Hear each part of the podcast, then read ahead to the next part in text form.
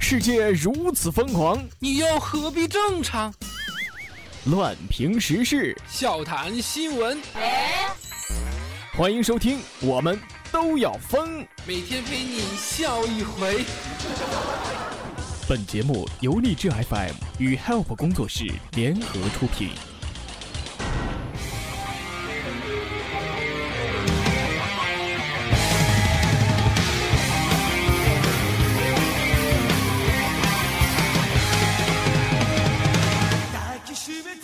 槽时事新闻，辣评网络糗事。大家好，这里是由荔枝 FM 与 Hype 工作室联合出品的《我们都要疯》，我是本节目的主播虫虫。喜欢本节目的听友可以加入到虫虫的个人听友粉丝群四幺三八八四五零七四幺三八八四五零七，千万不要忘记了，如果喜欢的话，一定要订阅和转采哦。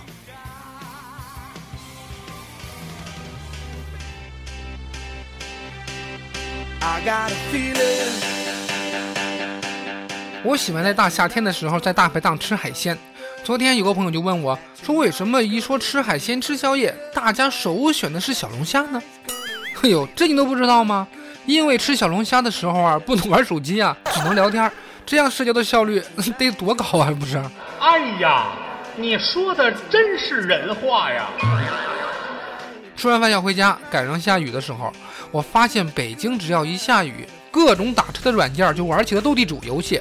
呃，怎么个意思啊？就是说，加倍，大你，管上，压死，加倍，就就就这么个意思吗？是吧？哎呀，坐在出租车上，看着窗外，我不禁陷入了沉思。在不知不觉当中，一个城市的广告重点已经从不孕不育转变为了美容整形，这说明人们逐渐明白一个道理：其实不能繁衍的主要病因在脸呐。小邵这不单身多年了吗？最近历尽千辛万苦，终于相亲成功了。晚上说好了，请哥们几个要吃烧烤，这不顺便要介绍个女朋友给我们认识。这因为大家高兴呢，就多喝了几杯。这一帮人呢，喝得晕晕乎乎的。他这女朋友呢，更是趴在桌子上了。于是我们几个就东倒西歪的各自回家了。没过几天，听说小邵分手了，我就问他，我怎么就分手了呀？只见小邵仰天长啸。你们几个怎么也不提醒一下我呢？他妈的，那天晚上我把他独自留在夜宵的摊上了。哎，啥也别说了，单身时间长了，没有反应过来呀。该啊。除了单身狗呢，还有其他品种。一只柯基曾经经过德国牧羊犬啊德牧的身边的时候，礼貌的就问他：汪汪汪，请问我们这样的小短腿四脚离地蹦跶蹦跶的时候，什么时候可以到四维地铁站啊？那要走多久呢？这个德国牧羊犬没有理他。柯基，哎呀，就茫然的走开了。走了几步之后，德国牧羊犬在后面大喊：“汪！以你的小短腿蹦跶，要四十五分钟左右就能到了。因为你不走起来，我根本就不知道你的速度嘛。我们德国狗就是这么严谨的。汪汪！嗯，说得意的瑞士人一样认真的对待生活，多认真呢？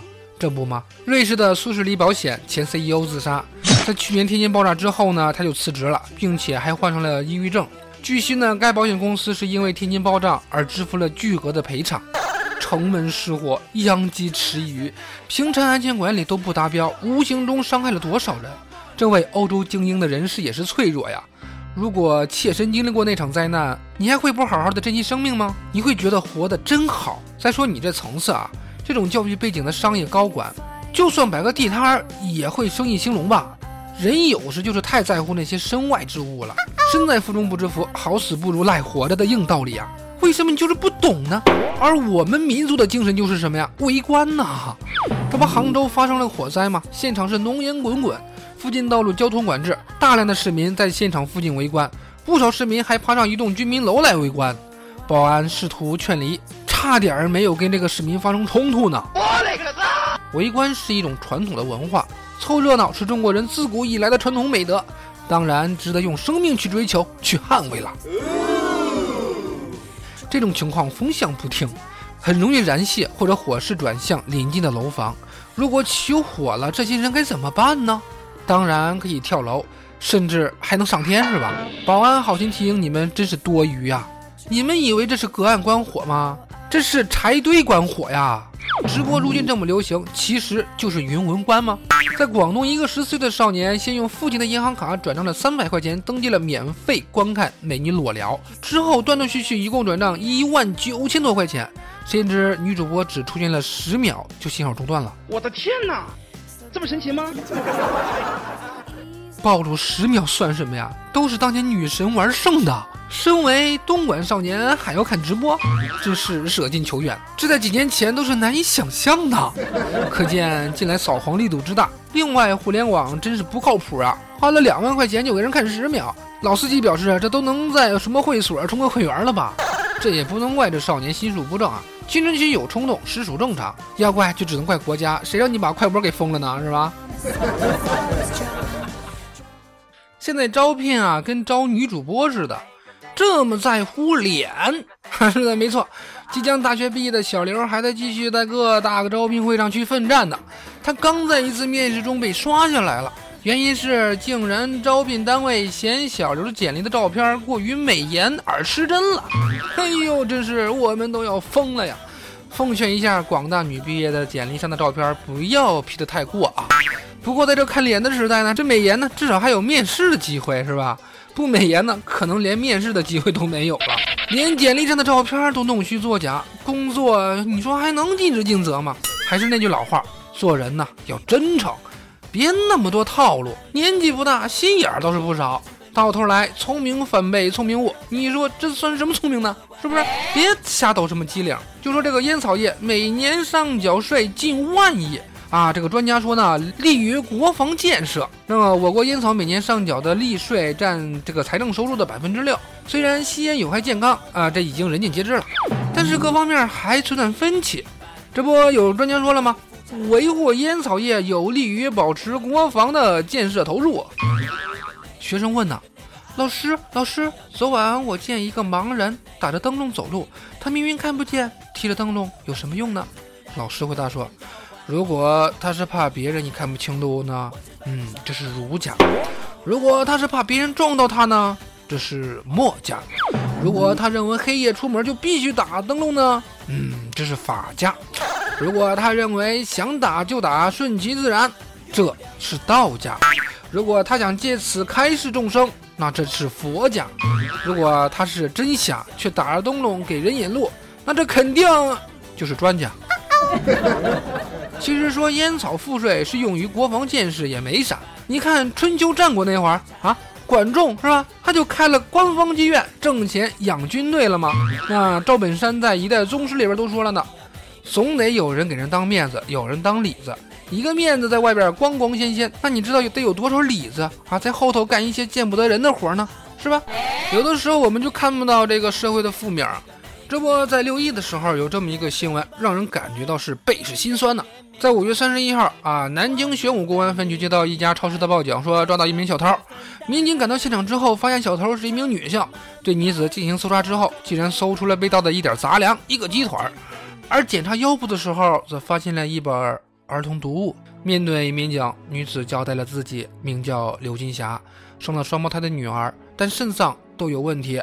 女儿来到南京治病，因为住不起院，他们只能租住在两平米的房子里边。昨天，他从超市偷了一个鸡腿，还有一本儿童杂物，给生病的女儿当做儿童节礼物。在儿童节，母亲没钱，只能偷东西给孩子，何其悲哀呀！网友说呀，以前看过这样的一篇文章，在美国某市的一个妇女特别的饥饿，去面包店偷了面包，被店主抓到，并且告上了法庭。最终，妇女没有被判入狱。开庭当天呢，市长也去旁听。他最后站起来说：“面包钱我自己替他常赔店主。在他管辖的城市，居然还有人吃不起饭而去偷吃，这不是他的耻辱，而是我这个市长的耻辱。”哎，宝宝心里很苦啊。看到有人已经在为他捐款了，我觉得还是稍微有点欣慰的。偷窃确实不对。但愿这次过后呢，人们的善心能让这位母亲不再陷入偷东西的窘境啊！哎呀，说了这么心酸的事儿，咱们来说点开心的事儿来缓解一下吧。民警提示啊，自己约的炮，含着泪也得打完呢。日前呢，广西男子卢先生在网上认识了湖南的新化女子小罗啊，双方迅速陷入了网恋当中。两个月之后，卢先生从千里之外来到新化来见这个网友，却发现这梦寐以求的小萝莉啊，居然是矮胖的，与照片相差很远。卢先生犹豫之下，还是硬着头皮和小罗去了宾馆呢。在宾馆的房间里，卢先生看到小罗洗完澡之后的样子，心里实在是无法接受这种反差，结果摔门而出啊！我勒个擦！小罗也不是省油的灯，立刻报警，声称说被诈骗了和非礼了。附近的警察马上赶到现场，在宾馆楼下的大堂里截住了卢先生。在听完双方的叙述之后，警察建议卢先生继续和小罗约会，否则可能将以扰乱这个社会治安的罪名去逮捕他。最终，在警察的注视之下，卢先生含泪和小罗回到了房间呢，做完了这场千里赴约的爱呀。民警提示大家：约炮有风险，赴约需谨慎。一旦赴约，请以一个成年人的标准要求自己。啊，这个自己约的炮，含着泪也得打完呢，不是？到了节目的最后呢，我们的听友五杀点了一首《诱敌相惜》，想送给他自己。啊，祝自己以前缺失的六一快乐。好吧，那我祝你二零一七年六一快乐。我这个祝福虽然有点早，但是先提前送上吧。将一路烧尽，换今日送你归去。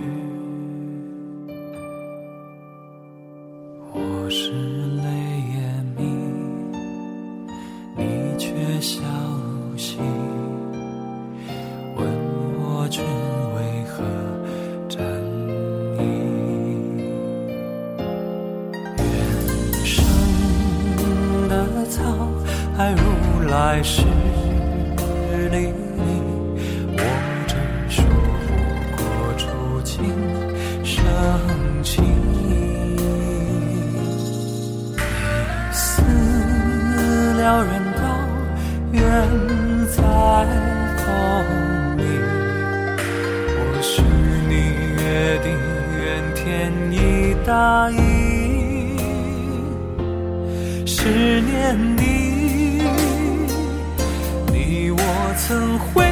手指风披雨，乾坤都在掌中握紧。